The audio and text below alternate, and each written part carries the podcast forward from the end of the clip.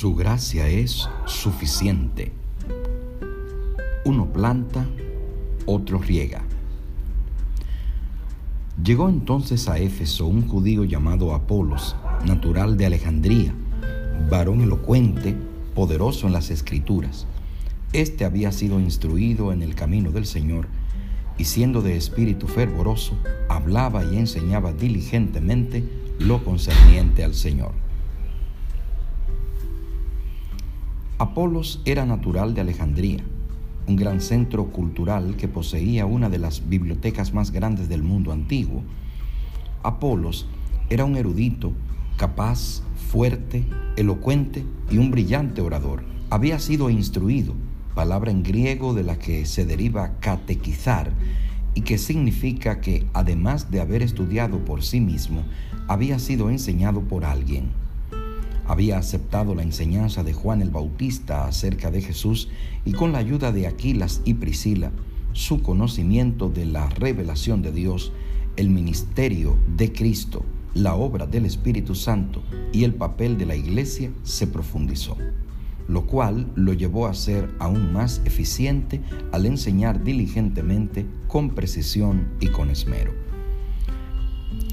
Apolos era muy preparado e instruido, pero no por eso cerraba las puertas a crecer en el conocimiento. Es necesario aprender, desaprender y reaprender. Nadie sabe tanto que no pueda aprender alguna cosa más y nadie es tan ignorante que no pueda enseñar. Después de ampliar sus conocimientos y la comprensión de la verdad, Apolo se transformó en el predicador favorito en Corinto incluso en comparación superlativa por encima de Pablo, pero él nunca perdió de vista el objetivo, el foco y la misión. Apolos tenía en claro su responsabilidad individual, pero al mismo tiempo sabía que el equipo, el mensaje y el originador del mensaje estaban por encima de todo. No es el poder humano lo que asegura el éxito, es la unión de lo divino y lo humano la bendición de Dios sobre nuestros esfuerzos. Un Pablo puede plantar y un Apolos regar, pero es Dios el que da el crecimiento. El hombre no puede hacer la parte de Dios. Como agente humano puede cooperar con los seres celestiales y con sencillez y humildad hacer lo mejor que pueda, comprendiendo que Dios es el gran artífice maestro. Servicio Cristiano, página 322. Apolos no se prestó a crear rivalidad ni enfrentamientos.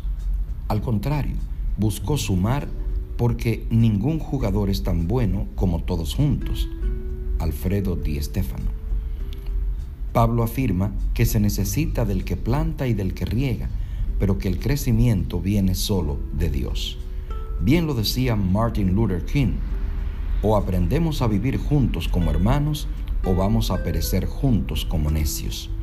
Por eso te invito hoy a dejar de lado el individualismo y a que unamos todos nuestros esfuerzos en la lucha por el crecimiento.